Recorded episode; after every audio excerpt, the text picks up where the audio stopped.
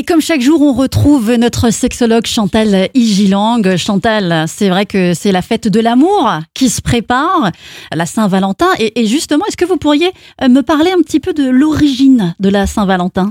Oui, Myriam, l'origine est très intéressante. La plupart des gens pensent que la Saint-Valentin est la fête des amoureux.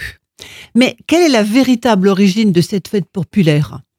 À l'époque romaine, où l'on célébrait les Lupercales, elle semblait coïncider avec la fertilité et la période de conception des enfants. Ah, d'accord.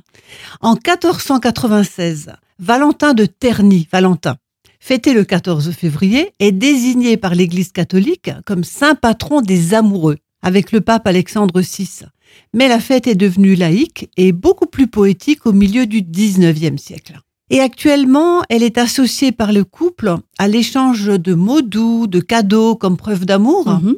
ainsi que des roses rouges. Les roses rouges, Myriam, sont l'emblème de la passion. Ah, mais c'est toujours ce que j'ai pensé de toute façon.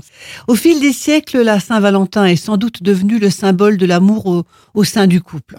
Mais en fait, et c'est la question qu'on peut se poser, faut-il fêter? Cette Saint-Valentin Saint Bah oui, est-ce que c'est important de, de la fêter pour les couples? Certains trouvent ce rituel trop surfait. Oui, beaucoup. Hein. Commercial en disant, mmh, voilà, oui, tout à fait. et affirment avec force que l'on peut s'aimer et se le prouver durant toute l'année. Alors comment faire si l'un des partenaires est totalement récalcitrant? Bah oui, parce que c'est pas toujours évident. Hein. Il y en a qui vont dire oui, mais bon, euh, c'est vraiment pour ce jour particulier, est-ce qu'il faut vraiment se prouver l'amour à ce moment-là? Des fois, ça peut même être source de conflit. Absolument, et c'est ce dont nous allons parler durant toute cette semaine. Bah c'est parfait.